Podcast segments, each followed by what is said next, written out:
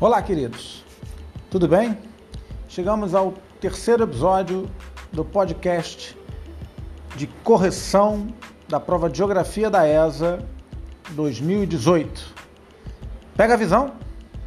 Bom, nessa terceira questão nós vamos falar sobre o período conhecido como milagre econômico brasileiro, que está dentro do desenvolvimento dos governos militares questão diz o seguinte: período entre 1968 e 1973, conhecido como Milagre Econômico Brasileiro, permitiu um acelerado crescimento da economia brasileira.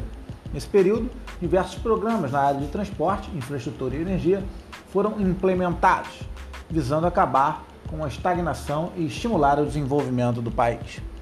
É importante que a gente lembre não é, que os governos militares passam por três grandes períodos milagre econômico, aonde você tem um exponencial crescimento econômico né, durante alguns anos. Depois a marcha forçada, não é? que é um período que você continua com crescimento, porém de menor nível, né? porque os empréstimos eles começam a diminuir e você é, somatiza juros altos nesse processo. E nos anos 80 a gente sabe, não é?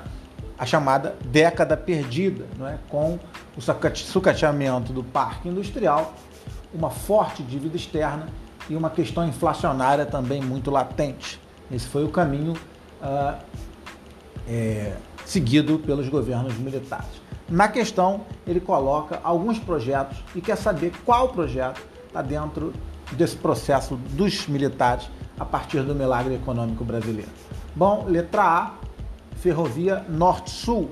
Na realidade, não. A Ferrovia Norte-Sul, ela é uma obra que vai ter o início do processo já com o governo Sarney, numa, numa virada, numa transição para o processo democrático, e vai ser concluída a sua primeira parte, na realidade, no governo do Fernando Henrique Cardoso em 1996. Então, letra A está incorreta.